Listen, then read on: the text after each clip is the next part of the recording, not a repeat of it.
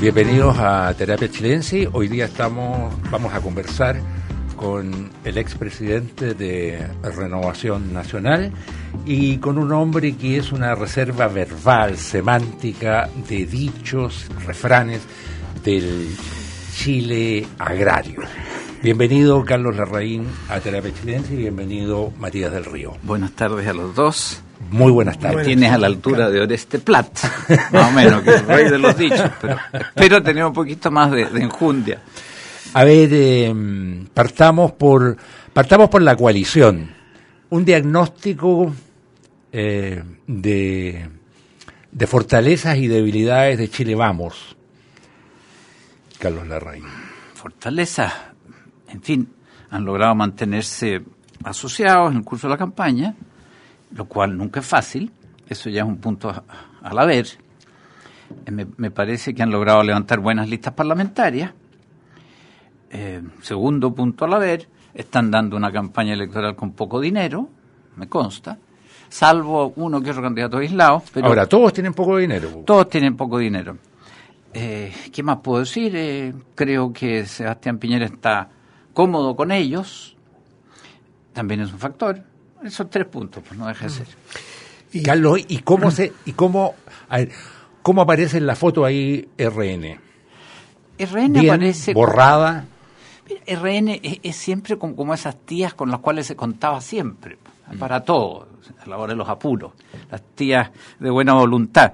RN tiene una voluntad de oro para todo lo que es difícil eh, y, y, ayuda puntualmente en todas las vueltas del camino yo veo así a RN como el socio más, confiable que tiene Sebastián Piñera. Perdóname, Matías, y ti te dejo la palabra. Yo pensé que RN iba a correr peor suerte ¿eh? en algún momento. Y casi tiendo a creer que es parte de la fortaleza de su partido, de RN, el ser un partido que no tiene una. que no tiene una. no tiene un cerco en términos de ideología, doctrinario muy duro es un partido que no tiene mucha columna vertebral eh, que permita eh, identificar claramente al RN de Antofagasta con el RN de, eh, del Maule y con el RN de Puerto Montt, no sé. creo que este es un partido medio, medio gaseoso, por decirlo así, y eso, para los tiempos que corren, probablemente sea una fortaleza. Bueno, me resisto al calificativo gaseoso, porque eso, bueno, se lo puede llevar el viento. Yo creo que Renovación Nacional tiene una característica muy buena y es que es de baja definición ideológica. Siempre hemos procurado, y yo en particular, perdón que pase la primera persona, buscar un mínimo común denominador viable Renovación Nacional tiene a la vez su historia original, es derivado de los radicales, agrario laboristas, algunos demócratas cristianos, social cristianos, ingéneres, liberales y conservadores. Entonces, forzosamente no tiene la hechura de un partido como la UDI, que nació en la Escuela de Derecho de la universidad. Entonces, ahí hay una diferencia sustancial. Pero eso no puede llevar hasta el punto de pensar de que entre el RN del Maule y el RN de Antofagasta no hay nada en común. Sí lo hay ¿ah?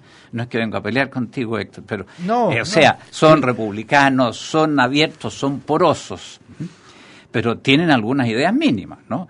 Eh, y, yo creo que Renovación Nacional es un gran, es un gran puente y un gran trampolín para, la convivencia chilena, que ha sido más o menos desaprovechado por ciertos instintos hegemónicos de algunos de sus socios. Eh, pero en fin, creo que en esta oportunidad va a aumentar su número parlamentario RN Estamos peleando algunos cupos senatoriales, que creo yo es un aspecto central de lo que está desarrollándose. En el Senado la, coalición de Sebastián Piñera no puede ganar porque las circunscripciones donde se elige no lo permiten, donde se vota.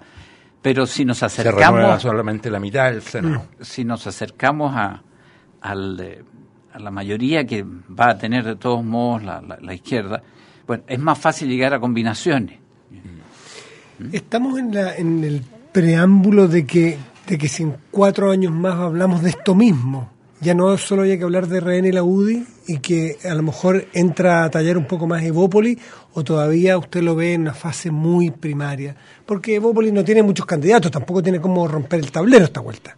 por muy bien que le vaya. Digamos. Sí, yo creo ¿Usted ve que es ascendente para ir ampliando la baraja en la derecha? Yo creo que Evópolis tiene una contribución que hacer. Está compuesto sobre todo por gente que no quiso hacer cola, entre comillas, en los partidos, y eso se comprende. Eh, creo que, que podría tener respuesta para muchas de las, de las cosas que nos tienen Perdón, ¿eso es bueno? ¿Es bueno o es malo eso gente que no quiso hacer cola? ¿Es porque no tuvo paciencia o porque no quiso agachar el moño?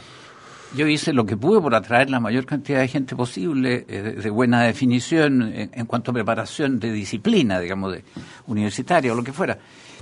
Eh, sí, yo habría preferido que fueran por los cauces normales, pero no se pudo nomás. Entonces hay que tomarlos en cuenta.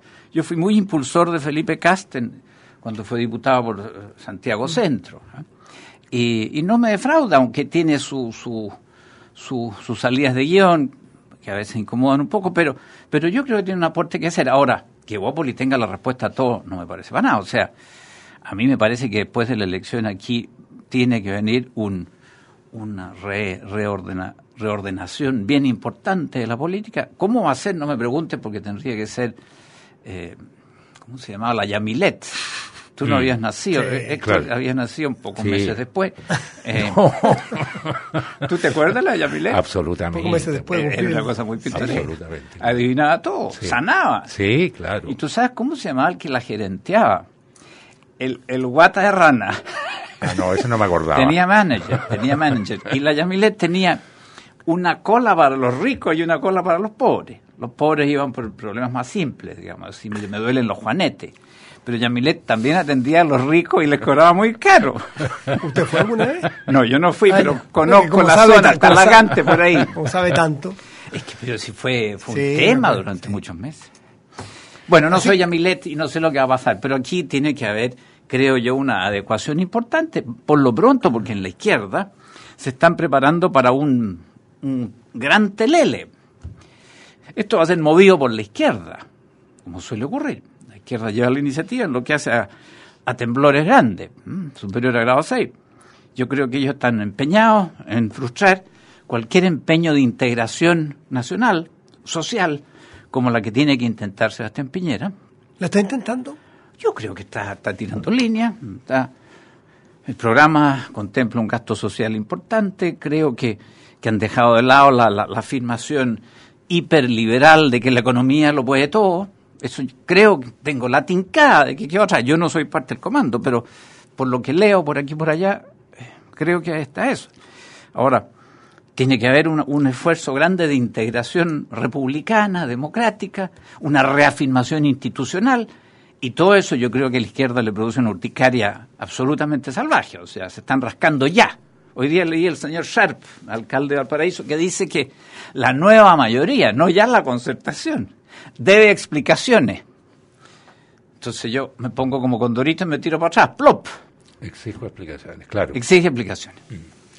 Carlos Larraín, hay una conjetura, hay una duda que en Terapia Chilense hemos, hemos tratado varias veces, y es por qué en estos momentos que se levantó, se desmanteló, se acabó el sistema binominal, por lo tanto se acabó la camisa de fuerza que supuestamente tenía eh, el electorado, la ciudadanía en Chile para expresarse su amplia diversidad. Ese era el argumento, amplia diversidad. Se levanta esta cosa y el centro político, en vez de florecer, más bien se jibariza. Yo, yo creo que la respuesta no es tan difícil. ¿Qué pasa? pasó que la, nueva ley de elecciones y de partidos políticos vino a primar, a potenciar a todas las fracciones habías y por haber. Eso es lo que se quería, por lo demás. El sistema binominal, y esto lo ha estudiado Pepe Out muy bien y lo ha demostrado numéricamente, la aplicación del binominal tenía un efecto proporcionalísimo en la asignación de los cupos parlamentarios, en el Senado y en, y en la Cámara. Ahora, Claro, dejaba fuera a los partidos chicos. Y lo que se quiso con la reforma electoral es que hasta los clubes de Rayuela pudieran tener representación política. Hoy día tenemos 34 partidos políticos. Y eso, esa tendencia, se llama, bueno, centrífuga, tenía que ser a, los, a costa de los partidos que estaban más al centro. Yo, yo, yo creo que ahí eh, eh, el resultado era perfectamente previsible. La reforma que nosotros intentamos con, con la DC era de, de una adecuación del binominal, pero no esta, esta cosa que significa eh, premiar a Pedro, Juan y Diego y, y Pero- luego veremos. Pero, pero, a ver, pero al final, al final vamos a tener en el, en el Parlamento pesando, digamos, dos grandes coaliciones, eh, el- eh, los estudios, a ver, los, los cálculos electorales, los estudios de pronósticos electorales le asignan alrededor de nueve, diez diputados al Frente Amplio. Frente Amplio, que a la vez es un archipiélago. Es un archipiélago a su vez. Ahora, como me temo que eh, en el- la Cámara de Diputados vamos a estar bastante cerca de un empate, considerando también a, a- a lo- la- la- las almas perdidas, digamos así. ¿eh? Bueno, un voto vale tanto como 20 votos. Ah, eso sí, claro. Entonces, Esa minoría va a tener, va a tener, eh, va a tener una llave como va a Pero eso en la negociar práctica- lo que yo quiera. creo que va a ser importante el- el- el- los tres o cuatro, o, o- bueno, irán a ser siete los partidos que van a subsistir. Sí. Carlos Larraín, ¿y eso en la práctica no viene a corregir este hiperpresidencialismo que tenemos? Es decir, que en la Cámara se, requiere gobernar en, las dos cámaras con mucha capacidad negociadora, con mucha apertura. Yo, yo creo que lamentablemente eh, va a producir el efecto contrario, porque se puede armar un guirigay. Y cuando se arman estos guirigayes termina echándose de menos la figura potente al centro, porque eh, el, el cuerpo lo pide. O sea, el vacío Pero ¿por qué- gubernativo. Pero ¿por qué no va, no va a emerger esa figura potente al centro en este guirigay? porque no, no lo veo yo, no, no, no veo venir el, el, el- el fantasma de la ópera mm, perfectamente o medianamente consciente de lo que está en, eh, en, en cocción. Carlos, no lo veo. No, no ve, no ve la posibilidad de que salga a flote nuevamente la izquierda socialdemócrata chilena, que hoy día está completa, totalmente invisibilizada. Yo, yo no lo veo, de nuevo, porque no soy la Yamilet, pero además porque hay algunos síntomas malos. Don Ricardo Lago está castigado. Tú un día preguntabas qué pasa con don Ricardo Lago y, y- y yo decía, don Ricardo Lago tiene un tremendo papel que desarrollar, pero no lo veo con mucho eco. Sin embargo, vi a uno de los Ominami decir el otro día, así, tranquilamente, que José Antonio Cast era racista vi que Alejandro Navarro le tiraba monedas a Sebastián Piñera en un debate. Y no le pasó nada a Navarro. Yo pienso realmente que los organizadores del debate lo hubieran haber sacado para afuera. O sea, hay un, un tironeo muy fuerte desde las orillas. Y cito a Ominami porque yo a Ominami también le he leído cosas más bien del corte socialdemócrata. Yo no veo a la socialdemocracia saliendo arriba. Me temo que incluso la democracia cristiana va a salir debilitada, que eh, es un factor importante en Chile, ¿no? Debilitada. ¿Debilitada para qué lado? ¿Cuantitativamente o cualitativamente debilitada a su juicio? Lo de cualitativamente implica un juicio a Por los eso, actores que me bromado. Eh, yo creo que cuantitativamente pues, está... No, pero eso, eso, eso lo anticipan todos. Claro, si ya digo, si yo la ya. Milet no soy. Yo me limito a los titulares en los diarios. Ya, pero lo cualitativamente no me refiero a un juicio, me refiero más lejos, algo más, un juicio más objetivo, más lejos de lo que usted quisiera. Ah, sí, sí, pero... sí, O sea, mira, más las llanas proboste que los Ignacio Walker, por ejemplo. Bueno, y tampoco es tanta la diferencia. ¿No? No, Ignacio me ha defraudado de la manera más intensa. O sea, que Ignacio Walker defendiera la ley de aborto en las tres causales. ¿En qué lo distingue la Yasna Proboste? La Yasna Proboste está por el norte, Ignacio está en- barrios más elegantes por acá, ¿ah? Eh, Zapallar, qué sé yo, pero fuera de eso no veo ninguna diferencia. Eh, y lo siento mucho, porque yo creo que la democracia cristiana podría haber ayudado enormemente a reconstituir es- esa cosa más, más tranquila, más evolutiva. Yo, yo no le veo mucha cara a la, a la democracia cristiana en esta pasada. Y, y- y repito, lo siento mucho. Hay, un- hay un- una agudización del lenguaje duro en la DC, muy embromado. Doña Carolina Goich ha dicho cosas terribles de Sebastián Piñera, perfectamente innecesarias. ¿Para qué? Digamos. Y a la inversa, yo creo que no, no hace ninguna falta pelearse con doña Carolina Goich, porque debiéramos ayudarnos en lo que viene. Además que, además que hay algo, hay algo que cuando menos es singular, Carlos Larraín, y es que, a ver, el grupo, el grupo de los de los progresistas con progreso, digamos, eh, en esta pasada prefirió no medirse electoralmente.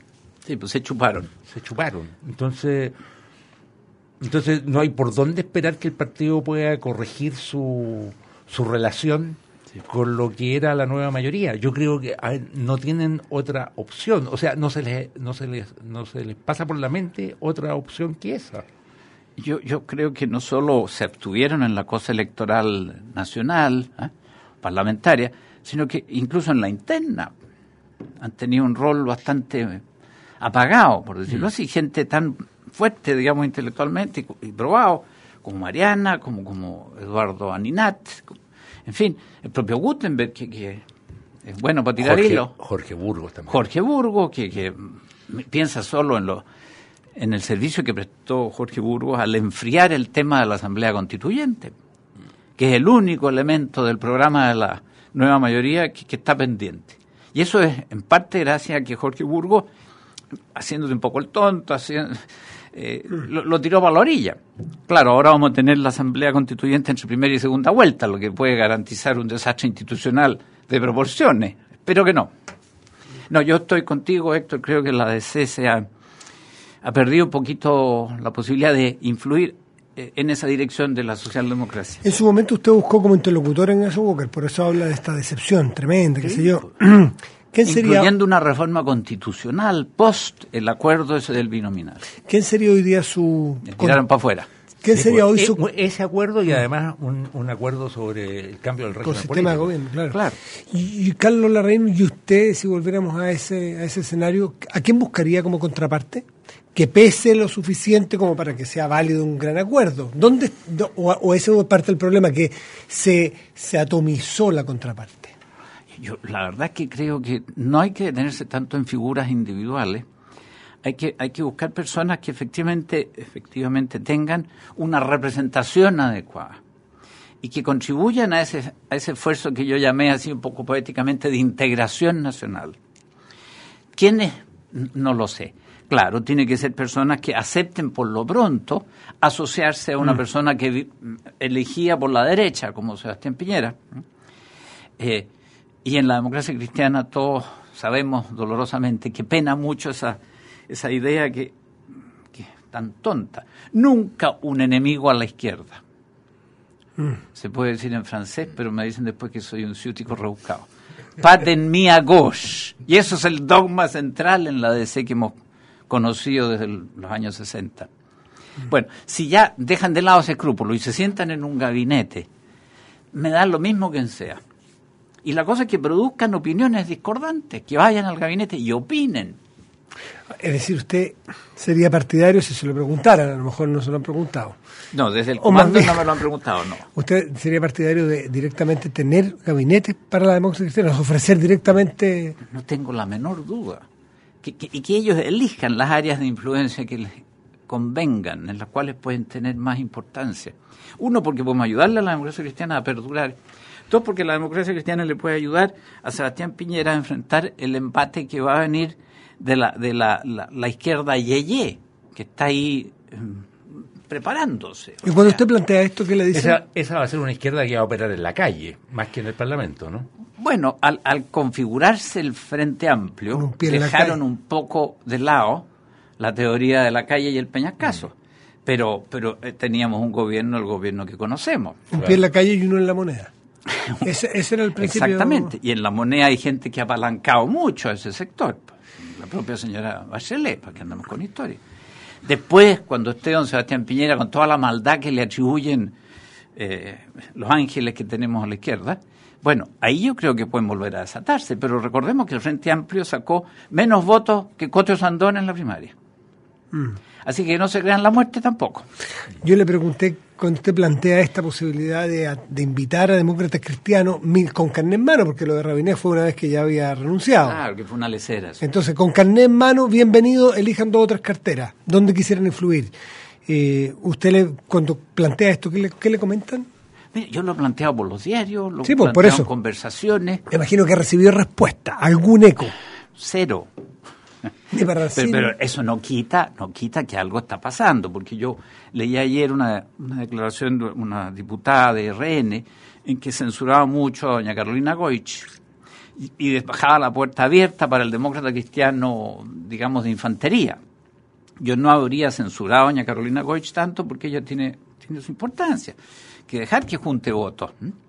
Eh, no, y a mí nadie me ha dicho nada, pero cuando leo a Mauricio Rojas hoy día en el Mercurio, y, creo yo que él está trabajando allá adentro. Bueno, oigo unos ecos de apertura, habla de, un sistema de, Estado providente, recuerda una cosa que, que pocos saben en Chile, de que las primeras formas de seguridad social amplia las inventó Bismarck en, mm. Alemania, y por inspiración de un obispo bávaro que se llamaba Ketteler, ¿eh? que hoy pocos se acuerdan, pero yo lo leí y lo tempore. O sea, esto de que haya un, un mayor, una mayor intervención del Estado en amparar las realidades sociales buenas, no es una cosa tan terrible. Eso es lo que está diciendo Roja, y, a, lo cual yo adhiero, digamos. Ya pues, lo tempore, qué buenos esos términos. Pero eso es muy antiguo. No, sí, lo tempore, se decía. Creo que era una de las frases iniciales de uno de los evangelios, ¿no? Creo. Sí, no sabe, usted imagínese yo.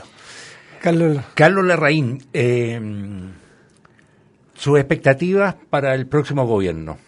Expectativas. ¿Usted cree que el gobierno de Piñera va a tener mayor eh, muñeca manejo político? Yo. Espera. Hay un acto de fe en esto. Mm. Pero me parece a mí que, todo el mundo aprende. todo, incluyéndome a mí, viejo. Todos aprendemos. Y creo yo que el curso, el remate final del gobierno de la alianza encabezada por don Sebastián Piñera y el segundo piso, que agregar siempre, fue dramático. No pudo ser más, más triste. Ahora, durante su primera administración, o sea, durante su gobierno, no sé si primera o segunda, eh, eh, durante su gobierno, él algo aprendió, ¿no? sí, sí, yo creo que aprendió a desconfiar de la izquierda, por lo pronto, que ya es una gran cosa, por lo menos para mí, en mi parecer le tiene que haber tomado respeto a la izquierda porque la, la, izquierda lo ha tratado, le ha pegado con mucho el hacha y con mucha injusticia. Ah, el señor Gutiérrez con sus querellas mimeografiadas, digamos, ¿ah? que lo condenan en costas, ¿no? Eh, la, la, participación del PC en la internación de armas de Carrizal Bajo está documentado. Hay un libro de 500 páginas que se los recomiendo, por lo menos, si lo han visto. LOM. Oye, cosa seria. Bueno, yo creo que Sebastián le, tomó distancia a ese elenco. Y al contrario, habrá visto la... Ya, pero también, también, eh, también él, él, yo creo que aprendió a valorizar más el aporte de la política. En su, en su gobierno, él describe una cierta curva de aprendizaje en ese sentido. Sí, yo creo que eso, es eso da justo en, la llaga, ¿no? Que, que la, política se ha hecho hiper importante. El desafío, perdón, esa palabra es un poco rebuscada, pero el problema de la hora no es económico, a pesar de los malos índices de inversión y el desempleo disfrazado con los 100.000 nuevos empleos públicos, etcétera. Bueno, el problema, el problema hoy día no es económico, es seria y exclusivamente político. O sea, que hay una, hay una epidemia política. Este es un país que ha sido hackeado por la política. Está intervenido. le metieron mano a los sistemas chilenos y nos tienen a todos aquí hablando cabezas de pescado, ¿eh? Eh, diría yo, en términos muy ordinarios, pero me lo voy a permitir. Estamos todos meando fuera de la cantora. Eso se decía cuando yo era niño en el colegio. Yo lo escuchaba como meando fuera de tarro. Ah, también, bueno, la cantora es más viejo todavía. Oye, y, entonces hay que recuperar esa conversación constructiva. Mm, eh, y yo cuento con Sebastián y la gente que lo, que lo rodea, porque tenemos que cortar esta cosa artificiosa. Eh, yo, cuento con cosas raras para, para romper esta especie de, de, gas tóxico que nos ¿Su sector también ha caído en esto? ¿O usted está hablando cuando hablas, piensa solo en la izquierda? Yo creo que el sector la al cual yo, yo más o ¿Mm? menos pertenezco, vive en las nubes, pues Matías. O sea, son o inadvertidos, o pajarones, o poco lectores yo, yo, no sé bien cuál adjetivo, pero yo no los veo conscientes de lo que está ocurriendo. Quizás les venga el aterrizaje entre primera y segunda vuelta cuando les suelten la modificación constitucional, que es el último retazo de, de, engrudo que, que, tenemos como sociedad chilena. Y tú vas a ver que van a querer echarse la, reforma constitucional al cuerpo estos gallos. Si son muy bandidos. pero, pero, a mí lo que me sorprende es que usted habla de, de, mirar esta unión y, mirar más, conversar más. Ni siquiera en su propio partido conversar más, porque Piñera, por ejemplo, con usted, ¿ha conversado? ¿Desde cuánto que no conversa usted con Piñera? Que simbolizan dos almas dentro de Reno, de esa derecha de centro. Mira, yo fui partidario de Piñera de la primera hora, cuando no había ninguno en Renovación Nacional. Lo, lo acompañaban todas las pasadas. En este, en este tiempo lo defendido. Yo, yo le, trataba de poner el énfasis político a que aludía Héctor durante su bueno. Me fue mal. ¿Por qué? Porque estaba la UDI ahí que ponía la pata en la puerta y había algunos calculitos personales también que intervenían. Pero yo siempre he sido muy partidario de Piñera. Yo fui alcalde de, Las Condes contra el parecer de la UDI. Es decir, mi pedigrí de piñerismo no necesita ser puesto a prueba, pero claro, opino, por no, no, no soy parte de la planilla. ¿Y a Piñera no le gusta eso? ¿Que le opinen? Le carga que le digan nada. No le gusta, se incomoda. Entonces, él puede decir de todo, por, supuesto. ¿eh? Bueno, pero no han conversado nunca. No, sí hemos conversado. ¿Cuánto? ¿Cuándo? Pero N veces cuando era gobierno. No, ahora, ahora. No, ahora último no. La última vez que estuve con él y me, dio que andaba con barba y me dijo, te ves mucho más viejo, Carlos. Es mi última frase que tenía Es que usted es isla también, mucha oveja, mucha Patagonia. Oye, pero si tengo la edad que tengo, ya, ya he dicho por ahí en chiste que estoy listo para el patio de los callados. Pero, pero mientras pueda, todavía opino, ¿eh? influyo en, el, en Renovación Nacional, estoy ayudando a los candidatos individuales. Yo llegué a decir en un momento dado que Sebastián Piñera, si corría de nuevo, tenía que ser acompañado de un estatuto de garantía Claro, el Estatuto de Garantía de entonces ya fue echado al canasto. Pero, o sea, enmarcarlo en una cosa más parecida a lo que es su base cultural. Eh, esa es la deuda de Sebastián, trabajar con su base cultural.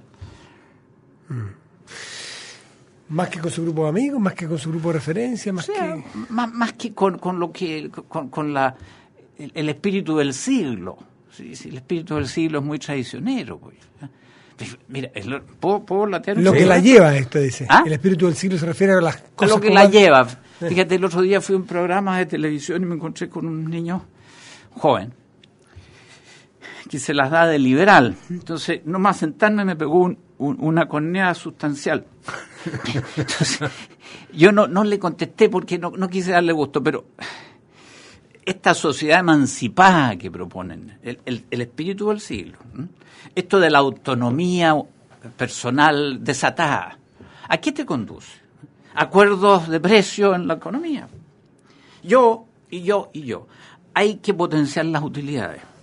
Te conduce a, por ejemplo, que el año pasado hubo un 75% de, de, de, el 75% de los matrimonios terminó en divorcio. Entonces, ya dirá alguien, ya Carlos Larraín ya está derivando hacia donde no debe. No, no, si el divorcio es una cosa mala. Cuando se discutió la ley de divorcio, todos decían, no queremos el divorcio. Eh, todos lo recordaremos, de centro, izquierda derecha. Bueno, el iba a haber un poquito de divorcio porque había un taco. Había una señora frustrada con unos maridos malos que les pegaban con el escobillón, etcétera Y se iba a arreglar todo.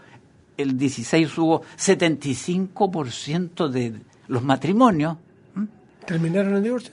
Claro, o sea, no son los mismos matrimonios, tú sabes cómo se hace, pero hubo 64 mil matrimonios y 48 mil divorcios. 73% de los niños nacen fuera del, de, cualquier estructura. Eh, el embarazo adolescente sigue disparadísimo, 30, 32 mil al año, que, que, es alarmante, ¿no? Cadena, eslabón fijo en la pobreza ya perpetuada. Oye, sumisigo, la tasa de nupcialidad en Chile se vino al suelo. Ya, pero ¿a dónde quiere llegar todo eso? ¿A dónde quiere llevar? Que, el espíritu de los tiempos a que aludía Matías nos ha llevado a un cuadro social cultural malo, no insuperable. Yo, yo creo que Sebastián Piñera tiene que atender a esos problemas sociales, culturales, incluso por los resortes que proponía Mauricio Rojas. No se trata de tener un, un familismo eh, histérico, pero hay que atender a las realidades nuestras. O sea, a los militares, los vamos a seguir tratando con la punta del pie, como si no fueran una institución nacional importante, hoy y siempre.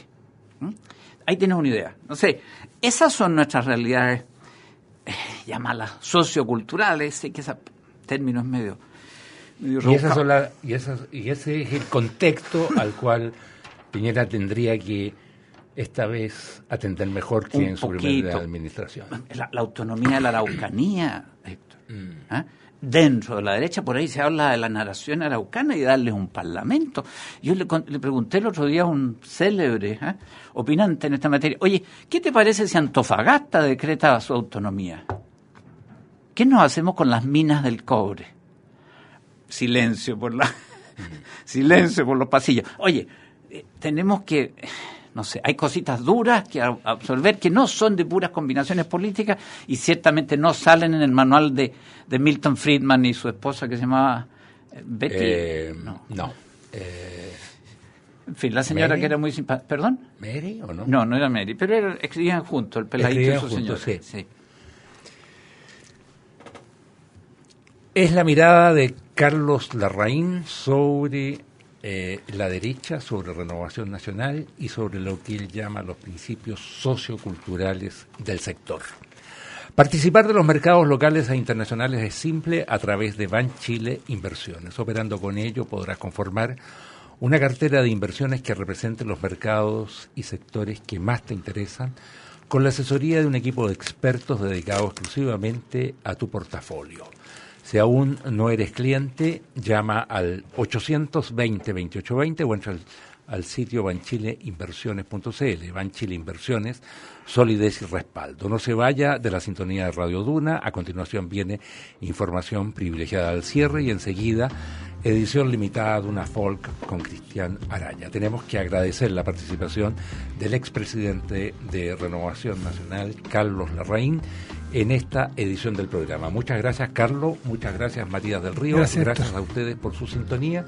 Nos encontramos mañana miércoles aquí en Terapia Silencio. Muy buenas noches. Buenas noches y gracias a ustedes.